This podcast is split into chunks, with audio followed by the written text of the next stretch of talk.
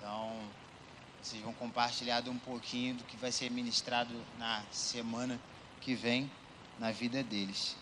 E antes que a gente comece a leitura da palavra, eu gostaria de saber quem nos visita hoje, quem hoje nos visita a primeira vez. Sejam muito bem-vindos, gente. Palmas de novo para eles, gente. Gente, certamente vocês não estão aqui por acaso. Deus não faz nada por acaso.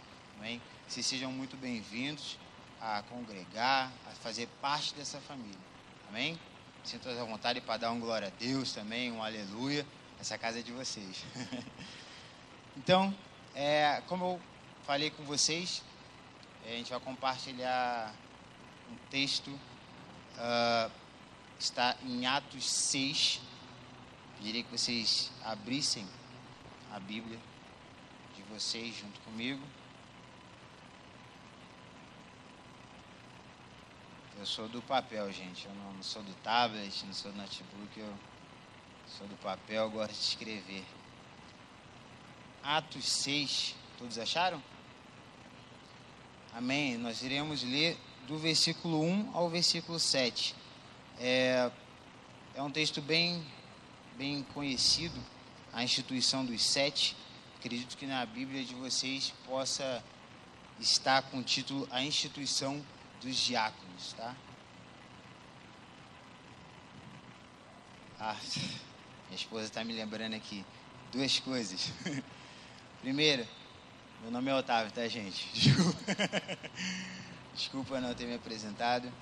É, e antes de nós fazermos a leitura da palavra, nós iremos fazer a nossa declaração de fé. Acho que eu esqueci. Vai estar no telão? Isso. Que pediria que todos repetissem comigo, tá? Esta é a minha Bíblia. Eu sou o que ela diz que eu sou. Eu tenho o que ela diz que eu tenho. Eu posso fazer o que ela diz que eu posso fazer. Hoje eu serei tocado pela palavra de Deus eu audaciosamente confesso que a minha mente está alerta, meu coração está receptivo e eu estou pronto para receber a incorruptível, a indestrutível, sempre viva semente da palavra de Deus. E eu nunca mais serei o mesmo. Nunca, nunca, nunca, no nome de Jesus. Amém. Agora sim nós podemos começar. Bom, é, como ia falando com vocês então, em algumas versões da Bíblia de vocês pode estar com o título A Instituição dos Diáconos. É, eu tinha separado um título para essa mensagem. Esse título ele tinha como nome é, Diáconos, um ministério ou um estilo de vida. E é o que eu vou trazer para vocês hoje por mensagem. E queria que vocês refletissem em todo momento se o diácono ele é uma maneira, é um estilo de vida a ser vivido, ou se ele é somente um ministério, ou se ele é somente os dois. E para falar sobre essa palavra, né, diáconos, que originou o ministério de alguns irmãos que vocês viram aqui hoje, eu não podia, poderia deixar de tratar do texto que a Bíblia associa como a instituição destes. Eu vou fazer a leitura junto com vocês, Atos 6, do 1 ao 7. Ora, naqueles dias, multiplicando-se o número dos discípulos, houve murmuração dos helenistas contra os hebreus, porque as viúvas deles estavam esquecidas na distribuição diária. Então os doze convocaram a comunidade dos discípulos e disseram: Não é razoável que nós abandonemos a palavra de Deus para servir as mesas. Mas, irmãos, escolhei dentre vós sete homens de boa reputação, cheios do espírito e de sabedoria aos quais encarregaremos desse serviço. E quanto a nós, nos consagraremos à oração e ao ministério da palavra. O parecer agradou a toda a comunidade e elegeram Estevão, homem cheio de fé e do Espírito Santo, Filipe, Prócoro, Nicanor, Timão, Parmenais e Nicolau, um prosélito de Antioquia. Apresentaram-nos perante os apóstolos e esses orando lhes impuseram as mãos crescia a palavra de Deus em Jerusalém e se multiplicava o número de discípulos. Também muitíssimos sacerdotes obedeciam a fé. Amém?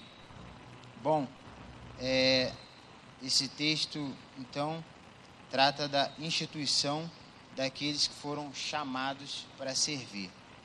E, de início, eu já trago a, a vocês o seguinte conceito: de uma separação que a Bíblia faz entre aquele que serve e o ministério específico do diaconato. Ou seja, nós temos os diáconos de maneira geral, que são aqueles que servem ao corpo de Cristo, e nós temos aqueles específicos que compõem o ministério do diaconato. Ao longo dessa administração, a gente vai tratar essa diferença, principalmente naquela que diz respeito a todos nós, aqueles que são participantes do corpo de Cristo.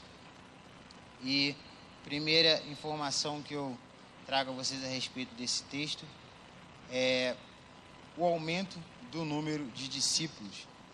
É, há poucos capítulos atrás, nós temos Pedro pregando e milhares de pessoas se convertendo, a, milhares de pessoas sendo agregadas à igreja, e não é muito diferente, tá, gente, daqueles que caminham com a gente, de pessoas buscando a Deus e sendo agregadas ao corpo de Cristo. E mediante esse crescimento do número de discípulos, crescimento do número de pessoas, é, acontece aquilo que é muito comum em toda igreja, onde tem um punhado de crentes, tem um punhado de problema. Porque aonde nós estamos, assim tem problema. E uma defesa que eu faço para todos nós é que nós estamos aqui porque nós entendemos que em nós não há suficiência. Nós não somos suficientes em nós mesmos. Então, se nós estamos aqui, é porque nós buscamos ter vida em Cristo. Nós entendemos que só por meio dele a vida e a esperança. Então, sim, o cristão é um povo que tem faltas, tem dificuldade, como nosso irmão aqui falou, mas nós olhamos para o alto, nós visamos a Cristo e vemos a suficiência nele. Então, nós somos um povo com falhas, mas que busca ser transformado pela ação do Senhor. E aqui era o que estava acontecendo, irmãos: o número de discípulos crescendo, problemas surgem quando muitas pessoas estão envolvidas, e assim os apóstolos então comissionam né, sete desses homens.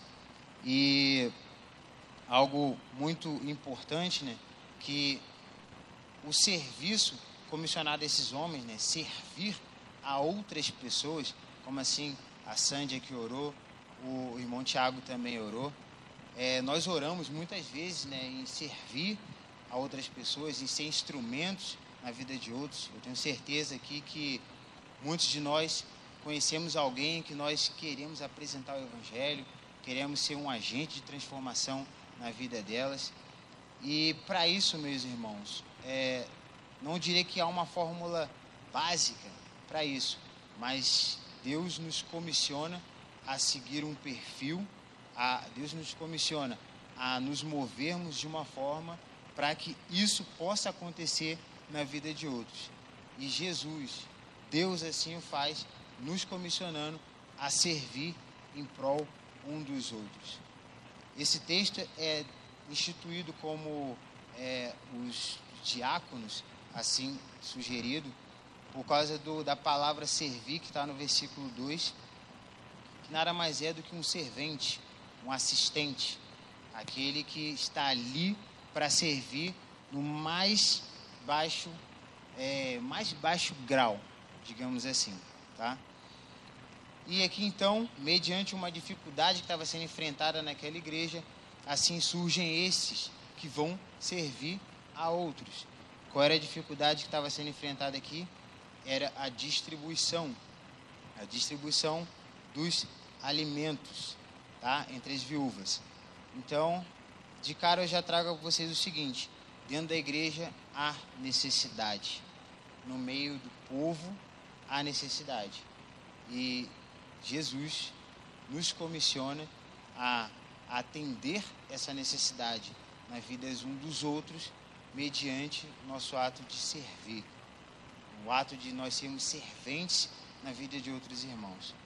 E aqui, esses doze foram comissionados a servir as mesas.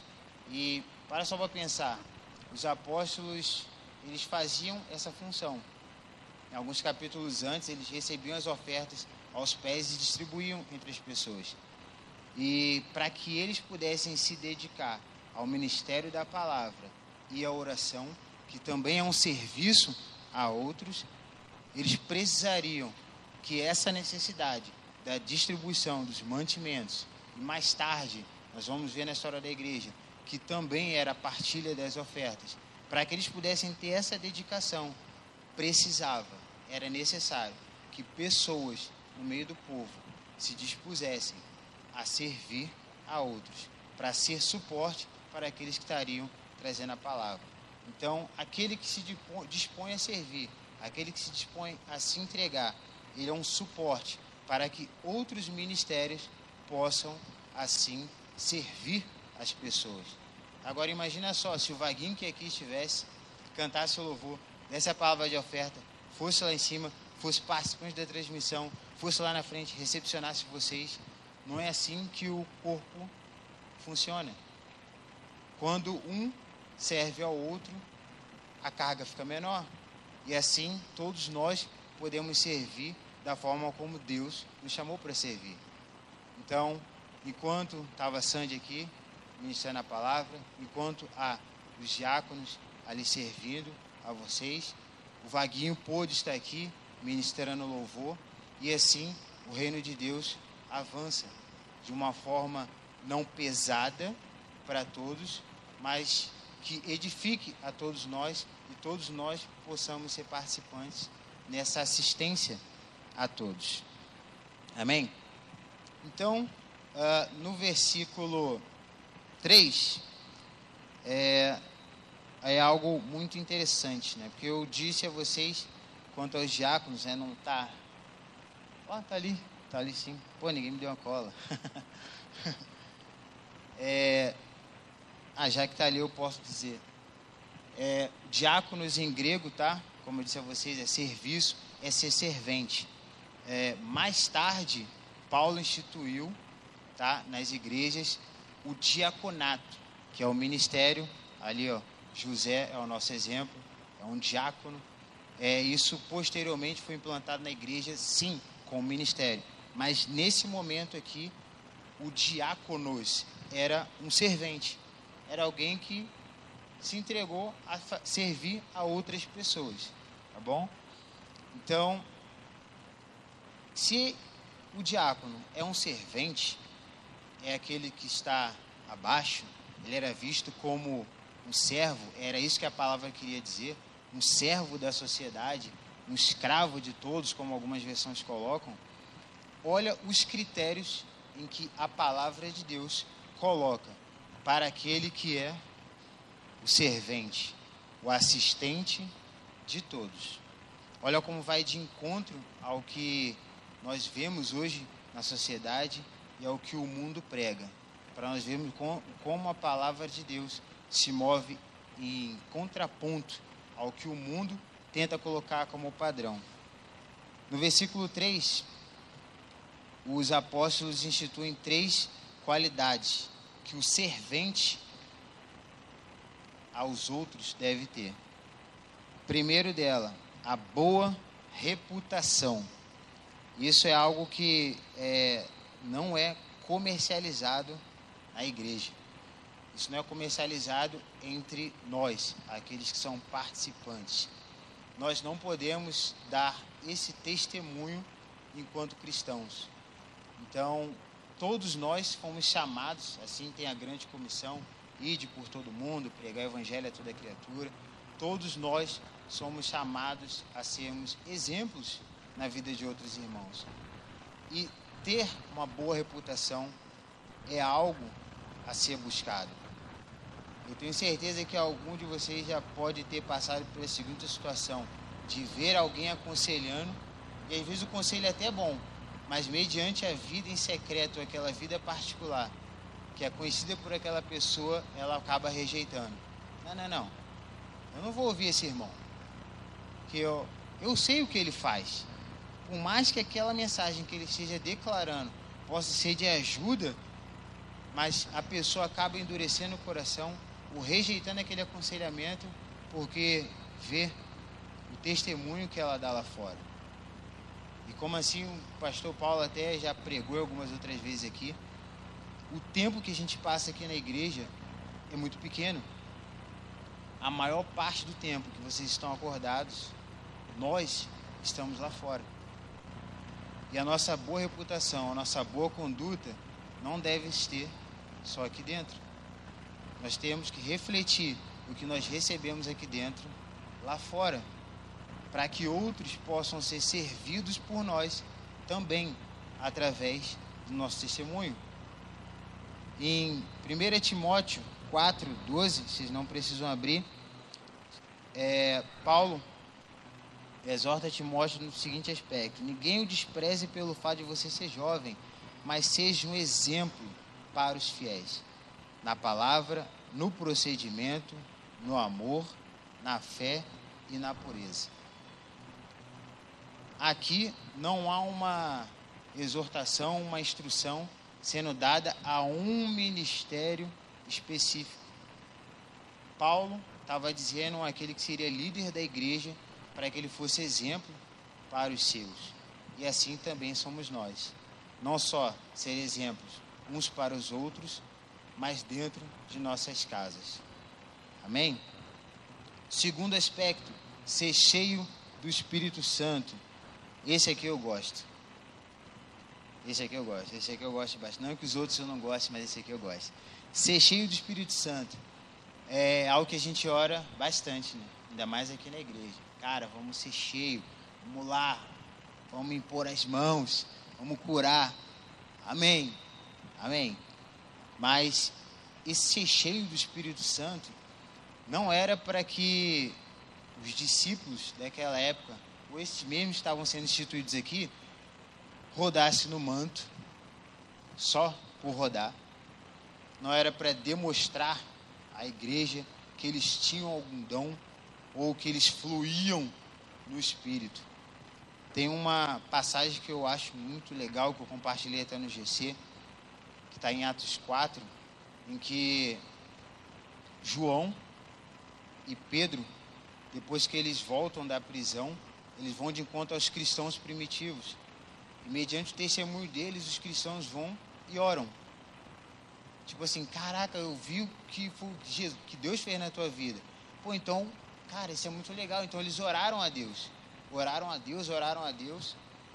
E que já é uma, uma qualidade, tá, gente? Daqueles que almejam ser cheios do Espírito. Tem que ter uma vida de oração. Não adianta orar só aqui, tá?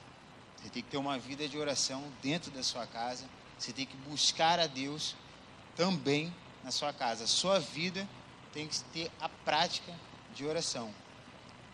E eles, mediante esse testemunho, eles clamaram a Deus em oração e Deus derramou o Espírito sobre eles e todos eles foram cheios. E o que é legal da motivação deles em serem cheios do Espírito Santo não foi rodar no manto no meio da congregação ou serem vistos de forma diferenciada por parte de outros. Deus assim derramou o Espírito Santo sobre a vida deles para que eles fossem ousados em anunciar a palavra de Deus. É isso que o texto fala. Mediante a oração daqueles irmãos, a oração com fé, eles foram cheios do Espírito. O Espírito desceu sobre o lugar em que eles estavam. Todos eles foram cheios. Para rodar no manto ali? Não. Para ser corajoso em anunciar a palavra de Deus aos que estavam lá fora. Esse é um princípio que a gente não pode perder.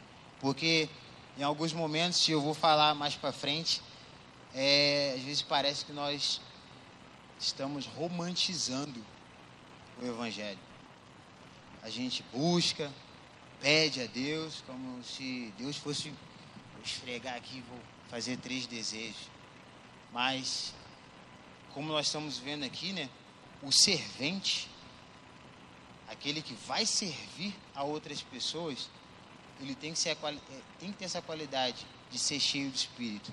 E alguém que almeja ser cheio do Espírito Santo, alguém que almeja ser instrumento na vida de outros, alguém que almeja servir a outra vida de forma que impacte aquela pessoa e traga ela para a fé, essa pessoa tem que ter uma vida de oração. Uma vida de oração sincera, de busca ao Senhor. Não de uma forma superficial, mas intensa. A palavra vai dizer que o Espírito Santo desceu sobre eles e foi dado a eles ousadia. Num tempo em que não era igual ao nosso, em que se eu for ali na rua e falar do Evangelho, alguém vai buzinar, sai daí louco. Não, naquela época eu seria recolhido, seria apedrejado, seria açoitado e talvez morto. Então, Deus não vai derramar o Espírito sobre as nossas vidas para que a gente se acovarde e fique somente aqui dentro da igreja dando glória a Deus. Aquilo que Deus derrama sobre nós tem que ser usado lá fora. Amém? Terceiro ponto, sabedoria. Esse também gosto. Eu usava para as provas da faculdade. sabedoria, versículo que eu gosto muito, Tiago 1,5. Versículo que diz para nós: pedimos sabedoria e Deus dá gratuitamente aquele que pede com fé. E isso é natural, né? Nesse contexto aqui, deveria ser, deveria ser feita a partilha, né? a distribuição. E, gente, é muito fácil você dividir algo entre as pessoas e alguém se sentir penalizado.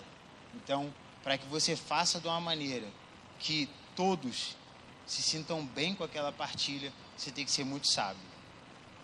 Você tem que ser muito sábio, você tem que conhecer bem. Então, uma das qualidades que Deus pediu para aquele que serviria outras pessoas é que essa pessoa fosse sábia. Eu tenho um versículo aqui que eu acho muito legal, cara, muito legal, separei. Está em Provérbios 4, 7. Do 5 ao 7, onde o provérbio diz o seguinte: Procure obter sabedoria e entendimento. Não se esqueça das minhas palavras, nem delas se afaste. Não abandone a sabedoria, e ela protegerá. Ame-a, e ela cuidará de você. O conselho, conselho da sabedoria é: procure obter sabedoria. Use tudo o que você possui para adquirir entendimento. Quando eu li isso, eu pensei: caramba, tá, olha só, eu quero ser instrumento na vida de outros. E aí eu parei para pensar no seguinte: aquele irmão que tem um chamado assim na área médica, né? na área de ciências médicas, recebeu essa palavra, testificou no coração e assim quer ser usado, quer servir a outros nessa área. E aí a gente conversa com a pessoa, pô, tá bom, irmão, e aí, tá estudando? Não. Tá, é... o que, que tu está fazendo? Está fazendo algum curso? Não. É, a, a, pessoa, assim, é, não quer buscar ser sábia naquilo que Deus chamou ela para servir. É simplesmente, Senhor, o Senhor falou, agora me dá. E vai ser por isso. Só como é que Deus vai te usar se você ainda não tem entendimento daquilo de como Ele vai te usar? Não faz sentido nenhum. Nós temos que ser ativos, incisivos. Se há uma palavra sobre a tua vida, seja no ministério interno no meio da igreja, ou seja, no ministério fora, você tem que buscar conhecer. Porque Deus não vai te usar de qualquer maneira. Deus vai te usar com sabedoria. Porque você vai ser colocado no meio de pessoas que não pensam como você, que não agem como você. E você vai precisar se mover de maneira diferente, falar de maneira diferente, não se corromper e ainda servir aquela pessoa e ser um instrumento na vida dela. Você precisará ser sábio aonde Deus assim o colocar. Isso também para dentro da igreja. Não é porque aqui já está, não é porque já conhece, não é porque está servindo que a gente não pode buscar. Nós temos uma fonte que a gente tem que consumir em todo o tempo. para sermos cheios e para sermos sábios. A primeira fonte que nós devemos buscar é a palavra. Nossa prim fonte primária é nós consumirmos aquilo que alimenta o nosso espírito. E assim a gente pode também derramar naquilo que Deus nos comissionar a fazer. E não sei se eu cheguei ao ponto que eu queria chegar com vocês, mas uh, nós, enquanto cristãos, tá, nós fomos chamados para servir. Todos concordam comigo? Todos concordam que servir a Deus, servir a Cristo, não é uma atribuição só desses que estão de preto sendo voluntários? Todo mundo concorda com isso? Todo mundo concorda que vocês são membros do corpo, que vocês também estão a serviço de outras pessoas? Pois bem, ainda bem que todos vocês concordam, porque é justamente isso que essa palavra significa. O sentido mais geral dela é que nós possamos servir a outras pessoas, nos entregar a outras pessoas. E já tendendo, tá? Ao que o Espírito Santo pode estar tá falando com vocês já. Eu diria que ministério e o diáconos como ministério ou estilo de vida, para mim aquele ou não cabe. Para mim o ministério não está dividido da maneira como nós devemos viver. Para mim, o ministério e o estilo de vida são os mesmos. Eu vou provar para vocês nas Escrituras que não só os apóstolos pensaram assim, mas Jesus também pensava. Eu botei dessa forma para que vocês ficassem pensando: não, peraí, é, é um estilo de vida ou um ministério? Eu já digo para vocês que, para mim, é os dois. E foi isso que o Espírito Santo falou comigo enquanto eu montava a aula que vai ser ministrada na semana que vem. Porque nós já temos um ministério que é servir a outras pessoas. E isso tem que ser a nossa vida. Porque se nós não fizermos dessa forma, nós cairemos certamente no romance. Naquele romance de que o evangelho só pode ser vivido quando todas as coisas estão dando certo. Nós certamente cairemos naquele conto de que Deus só está ouvindo nossas orações quando tudo acontece na maneira como eu acho que deveria ser. E isso não é estar a serviço de outros. Isso não é estar a serviço de Cristo. Isso é colocar o Evangelho e Cristo a meu serviço. Eu vou compartilhar alguns textos com vocês em que os apóstolos fizeram uso dessa palavra para dizerem quem eles eram em Cristo, quem eles eram no corpo de Cristo. E o texto que eu vou compartilhar com vocês está em 1 Coríntios 4, 1. 1 Coríntios 4, 1. Paulo começa assim. Eu leio para vocês. Portanto, que todos nos considerem servos de Cristo e encarregados dos mistérios de Deus. É, em outra versão, que eu deixei separada aqui, Paulo diz: portanto, todos nos considerem servos de Cristo e encarregados dos ministérios de Deus e algumas coloca como ministros. Tem alguém com essa versão? Ministros de, de Cristo? Paulo faz uso de uma palavra muito interessante para dizer que ele era em Cristo. Quando ele diz servo de Cristo, essa palavra em grego é ruperetes. Os carismáticos aí acho que vão lembrar dessa aula. Ruperetes nada mais é do que você pode colocar aí para mim? Acho que vai ficar legal se, se a galera. Aí, ó. Tá, tá legal. Quando Paulo chega nessa passagem aos Coríntios e diz que ele é um ministro de Cristo, um servo de Cristo, ele está dizendo que ele é aquele cara ali, ó. Tá vendo esse cara aqui mais destacado no remo?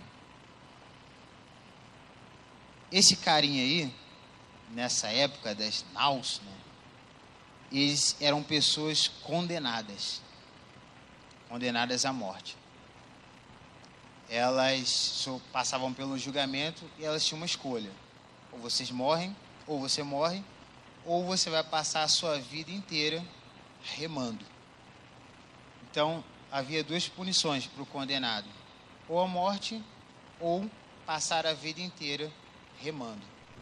Quando Paulo fala à igreja de Coríntios que ele é um servo de Cristo, ele está dizendo que o único propósito da vida dele era remar. Aquele cara ali, ele vivia no mais nível mais baixo do calabouço. O cara açoitando, chicoteando, ele remava, só bebia água, de vez em quando comia pão. Mas essa pena de remar só acabaria com a morte. Paulo, que escreveu a maioria das cartas do Novo Testamento, apóstolo, com um ministério conhecido por todos nós, ele se comparava como aquele cara. E Paulo tinha como único propósito de sua vida remar. O único propósito que ele tinha de vida era fazer o que Cristo fosse conhecido. E hoje a gente tem esse testemunho nas várias cartas que ele tem. O alcance que ele teve em ir até os gentios, ir até os judeus, os judeus percorreu toda a Ásia Menor, levando o evangelho. Algo que a gente olharia, a gente olha e vê, caramba, Paulo foi o cara. Mas esse cara, no corpo de Cristo, ele se denominava como aquele remador. O único propósito de vida daquele que se diz discípulo, daquele que se diz servo de Cristo, é viver por Cristo. Não havia outro propósito a ser realizado ali. A única coisa, a única maneira de se manter vivo era remando. A única maneira que Paulo entendia de ele estar vivo era fazer o nome de Cristo conhecido.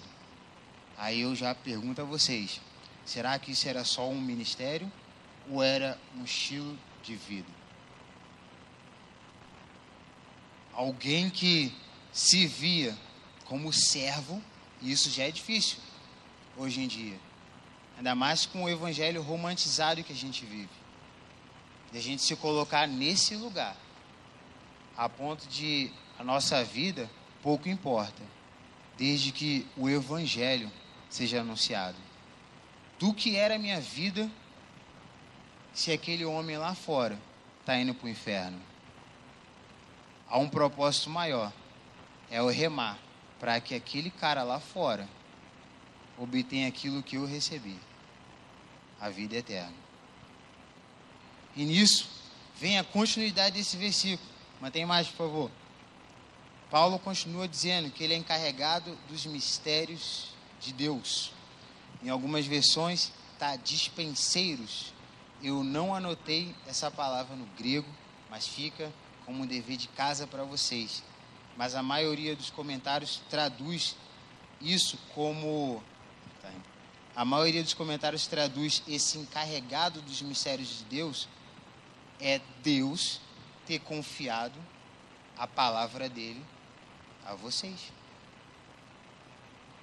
E essa palavra encarregados, né, que foi traduzido no grego, é um mordomo. O que, que um mordomo faz com aquilo que ele recebe? Ele entrega. Então, aquilo que Deus confia a vocês, não é para que vocês retenham para si. Vocês, como servos que se dispõem a servir a outros, aquilo que está sendo confiado a vocês deve ser entregue, deve ser servido a outras pessoas. Então nós temos Paulo aqui dizendo que ele é um remador do mais baixo escalão. Amém? É Filipenses 1. Não precisem abrir, tá? Eu digo aqui. Filipenses 1. Paulo e Timóteo, servos de Cristo Jesus, a todos os santos em Cristo Jesus que estão em Filipos, com os bispos e diáconos. Aqui já está, nesse, nesse texto, já está fazendo a separação do diáconos, serviço geral, do diácono, ministério. Paulo ele se apresenta como esse remador, como escravo de Cristo. E aqui escravo, gente, não é dessa noção que nós entendemos, tá? Da história aí mundial do nosso país. Mas o escravo aqui é que Paulo entendia que ele não poderia fazer outra coisa da vida dele que não fosse o evangelho. Então ele se anuncia sim para essa igreja. Paulo e Timóteo, servos de Cristo Jesus. Aí olha só que legal, está falando né, de servir a vida de outras pessoas. Ele coloca a todos os santos em Cristo Jesus. Então eu sou servente de todos os santos, de toda a comunidade que estão em Filipos, com os bispos e diáconos. Gente, por que, que eu estou enfatizando tanto a questão do serviço?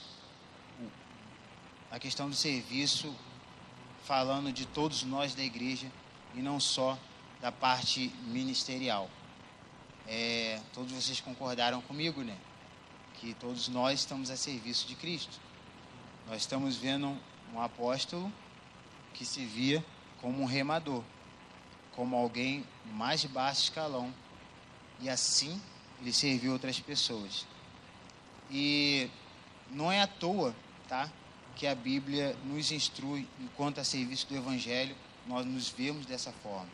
É para que a gente não caia no perigo de nos exaltarmos naquilo que a gente faz.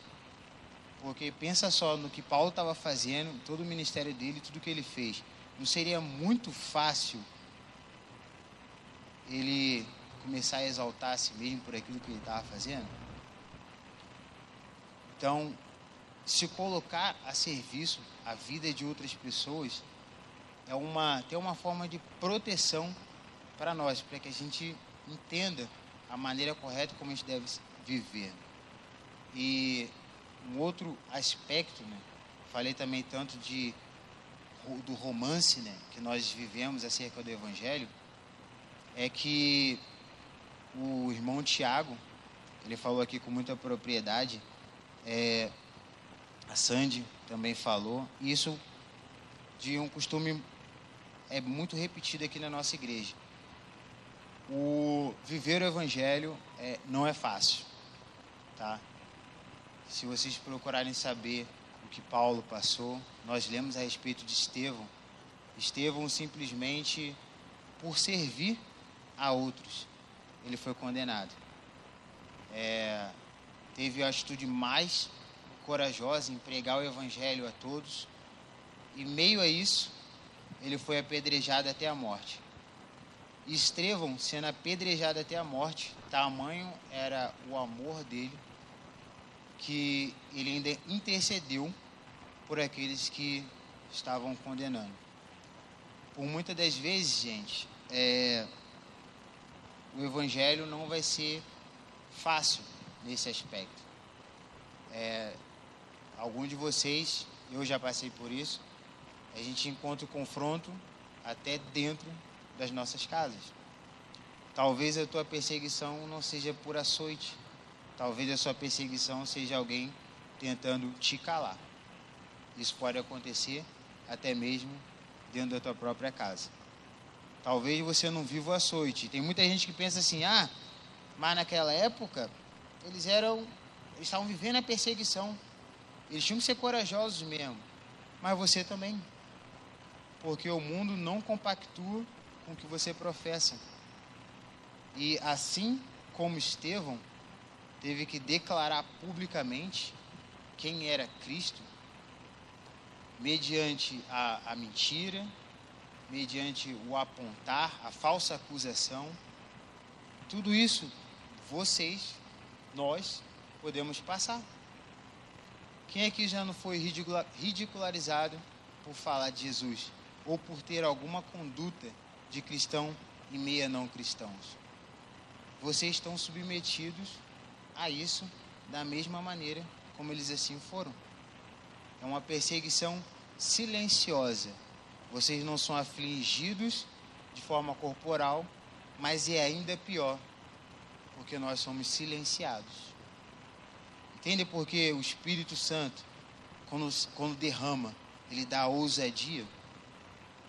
É para que não falte coragem da gente se propor a servir dessa forma. É muito lindo a gente ver Timóteo. Timóteo, na história da igreja, primeiro século, Timóteo virou bispo de Éfeso. Ele exerceu o bispado em Éfeso. E estava acontecendo uma festa onde Timóteo estava, e essa festa, obviamente, era pagã.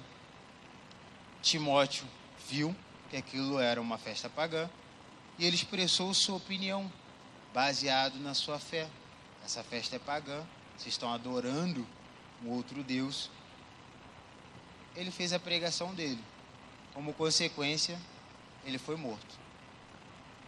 É, eu me questiono muito quando eu vejo, até quando eu oro e ser instrumento na vida de alguém, porque quando eu vejo testemunhos como esse, de pessoas que realmente se disporam a servir a Deus, servir a Cristo, servir a outras pessoas, eu me pergunto se eu teria coragem ou a ousadia para fazer o que eles fizeram. Timóteo morreu simplesmente por manifestar a opinião dele publicamente, por professar a fé dele publicamente, discordando daquilo que estava acontecendo. E foi morto. E eu me pergunto: será que eu, enquanto cristão, eu que venho aqui, falo para vocês, ó, oh, nós temos que ser servos de Cristo, servos a serviço do Evangelho, nós temos que nos ver como remadores é legal pra caramba. Mas quantos de nós, numa dificuldade que enfrentam, talvez até alguém querendo se impor, manifestando uma opinião contrária, a gente silencia. A gente se acovarda às vezes em falar do evangelho para um irmão, com medo do que ele pode pensar a nosso respeito. Quantos não são aqueles que quando estão inseridos um, num meio que não é esse cristão, se amoldam àquele lugar para não serem confrontados. Às vezes a gente pede muito para ser instrumento na vida de outros, pede muito para servir a outros, ser cheios do Espírito, mas o quão o quão submetidos a isso nós realmente estamos, o quão comprometidos nós realmente estamos. Porque é muito fácil, até para mim, estar aqui à frente, falar com vocês acerca do serviço. Ó, nós somos servos de Cristo. Mas chegar lá fora, eu me acovardar. Eu chegar lá fora e eu não ter coragem porque a minha opinião vai ser diferente do lugar em que eu estou. E isso eu creio que todos nós vivemos todos os dias. Porque acho que ninguém vive o dia inteiro, todos os dias, num ambiente como esse, de igreja. O confronto virá. E talvez o, o romance, o evangelho romantizado, né? o ser cristão, se tornou um adjetivo bonitinho de ser dito. Hoje, quem tem rede social pode ver. Qualquer um é cristão. Qualquer um é cristão. Aquelas qualidades ali de servo de, de Deus, boa reputação, ser cheio de espírito, sabedoria. Qualquer um diz que é cristão. A gente precisa entender a responsabilidade que nós carregamos quando a gente diz essa palavra, eu sou cristão. Porque muitos foram os que morreram quando diziam isso. E não é porque hoje está mais tranquilo de ser dito que a gente pode viver de qualquer forma. Ainda há uma responsabilidade que cabe a cada um que um dia veio aqui à frente e disse: Senhor, eu reconheço a Cristo como meu único e suficiente Salvador. Entregarei a minha vida a Ti. Farei da minha vida o louvor da Tua glória. Serei um instrumento nas Tuas mãos na vida dos meus irmãos. Serei um cristão.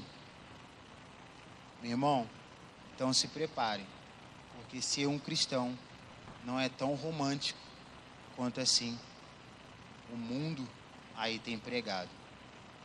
Exige uma abdicação, exige uma transformação. E isso só passa a ser difícil, isso só passa a ser pesado quando a gente não entende que tudo isso é para um propósito ainda maior. É um propósito que não está somente na vida de cada um de nós, mas é um propósito ainda maior.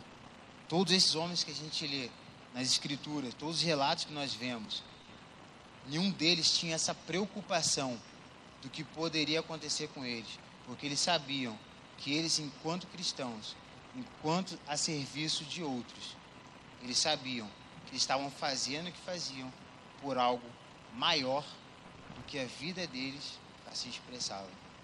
Eu tenho certeza que se dissesse para Paulo, olha só, como assim foi dito, né? Não vá para Jerusalém. Não vá, você vai ser preso, vai ser açoitado. Paulo mandou um ciente. Pode deixar.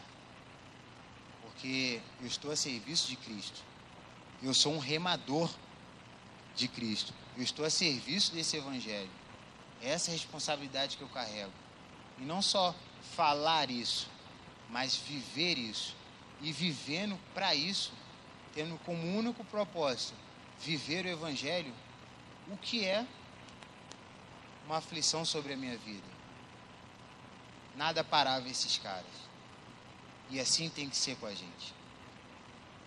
Porque ter boa reputação, ser cheio de espírito, ter sabedoria, tudo isso a gente pode até pensar que não tem, mas a Bíblia nos instrui como ter.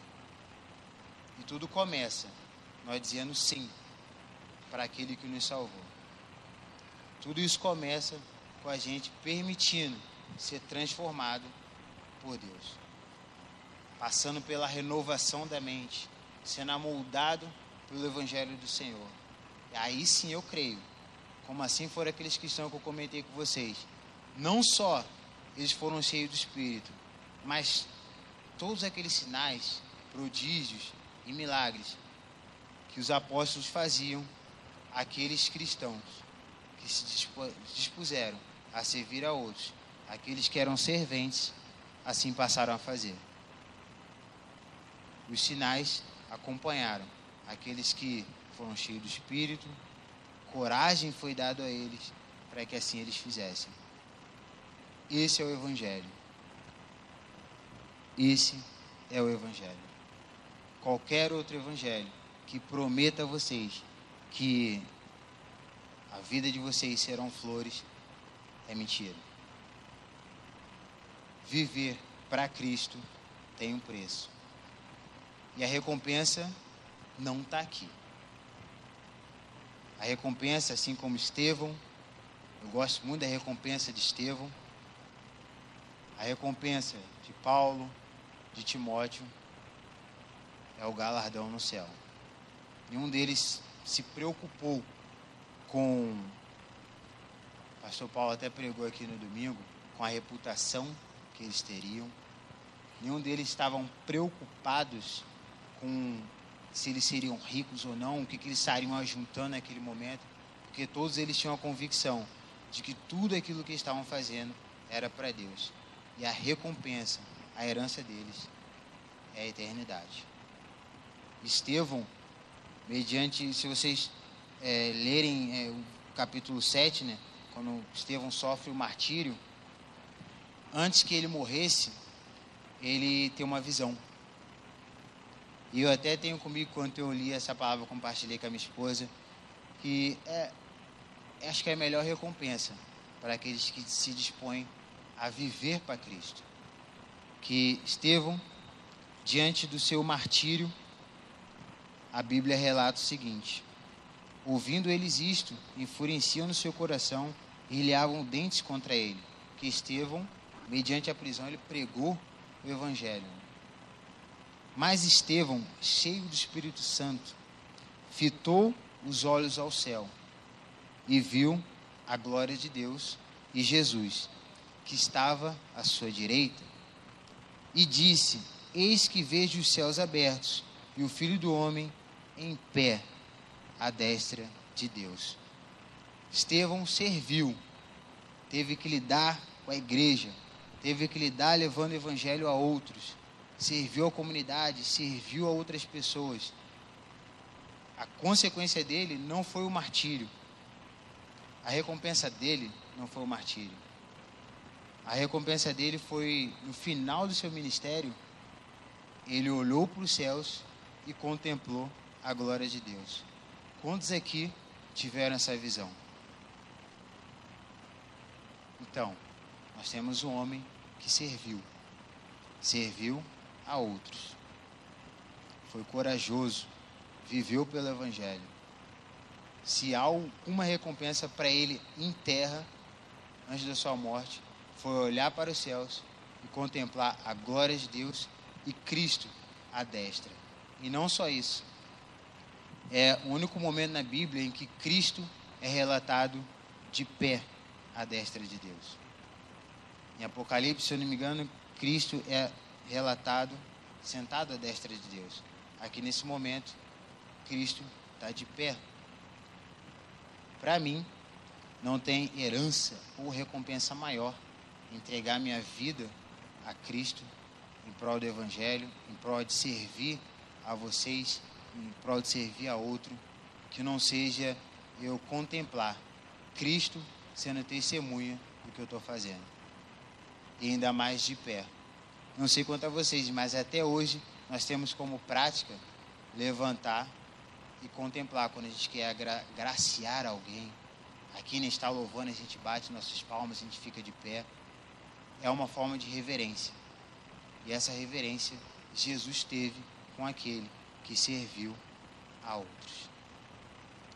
Para nós já encerrarmos, que eu passei do tempo, eu queria compartilhar com vocês aquele que é o nosso referencial em servir a vida de outras pessoas. Cristo. E o texto que eu trago a vocês é em Marcos 10, só irei ler o 45, onde Jesus diz: Porque até mesmo o filho do homem não veio para ser servido, mas para servir e para dar sua vida em resgate de muitos. Esse diáconos que está retratado aqui atrás é quando Jesus diz que ele não veio para ser servido, e sim para servir. Quando Jesus diz que ele veio para servir, é essa palavra, diáconos. Alguém tem dúvida de que o ministério de Jesus também era a maneira como ele viveu? Jesus, sendo aquele que disse que nós devemos ser seus imitadores, de santos como eu sou santo. Paulo diz: sede meus imitadores porque eu sou de Cristo. Jesus diz que ele não veio para ser servido, ele veio para servir. Foi o maior exemplo maior exemplo que nós temos de servir a outros irmãos foi o nosso Senhor, que mediante o servir se esvaziou, veio até essa terra, viveu como homem, padeceu na cruz, morreu pelos nossos pecados e nos redimiu. O resgate, que é dito nesse versículo, né, que ele serviu para dar sua vida em, em resgate Resgate era o preço que era pago pela vida de um escravo, para tirar ele da condição que ele vivia. Então Jesus serviu por todos e pagou o preço, pagou o resgate, para que você hoje, para que nós hoje pudéssemos dizer que nós não somos mais escravos do pecado, que nós não mais vivemos pelo pecado. Hoje nós vivemos para Cristo. Vivemos um lindo e maravilhoso exemplo daquele que, sendo grande, se esvaziou, serviu a outros e permitiu que hoje nós pudéssemos estar tá aqui, sentados, compartilhando da palavra de Deus, como filhos. Como filhos. Nossos pecados perdoados, podemos declarar que nós temos vida, que nós temos esperança, que nós somos salvos. Tudo isso nós só podemos declarar porque alguém serviu por nós. Essa reflexão que eu trago a vocês hoje, para que a gente não viva dessa forma, em achar que nós devemos viver de uma maneira diferente da qual Jesus nos ensinou. Viver para Cristo, viver a serviço de outras vidas, tem uma responsabilidade, mas que o Senhor nos instruiu. Antes que nós fizéssemos, Cristo nos ensinou a maneira correta de servir outras pessoas, a ser instrumento na vida de outras pessoas. Se nós aqui estamos sentados, se nós aqui hoje professamos a fé que nós professamos, se nós hoje reconhecemos que temos vida em Cristo, temos vida com Deus, se nós hoje reconhecemos que nossas orações são ouvidas diante de Deus, que o véu foi rasgado, foi porque Cristo serviu por nós. Já para encerrar, eu queria citar um versículo para vocês que é muito conhecido. Ele é muito conhecido, ele é muito citado. Eu queria que vocês analisassem se ele corresponde com isso que Jesus falou. O versículo diz que ele não veio para ser servido, mas para servir, para dar a sua vida em resgate de muitos. Em João 3,16 a palavra de Deus diz: Porque Deus tanto amou o mundo que deu seu Filho unigênito, para que todo aquele que nele crê não pereça, mas tenha a vida eterna. O diáconos é um voluntário. Ele é um voluntário a servir outras pessoas. E servir outras pessoas deve ser feito com amor.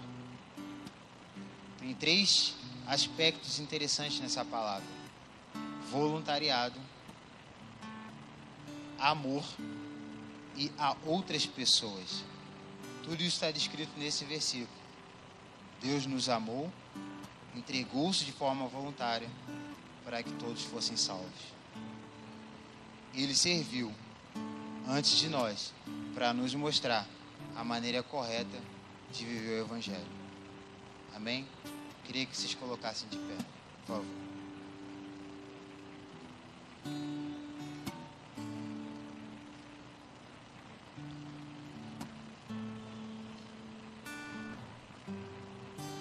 Nessa noite eu queria que vocês fechassem os seus olhos e refletissem na maneira como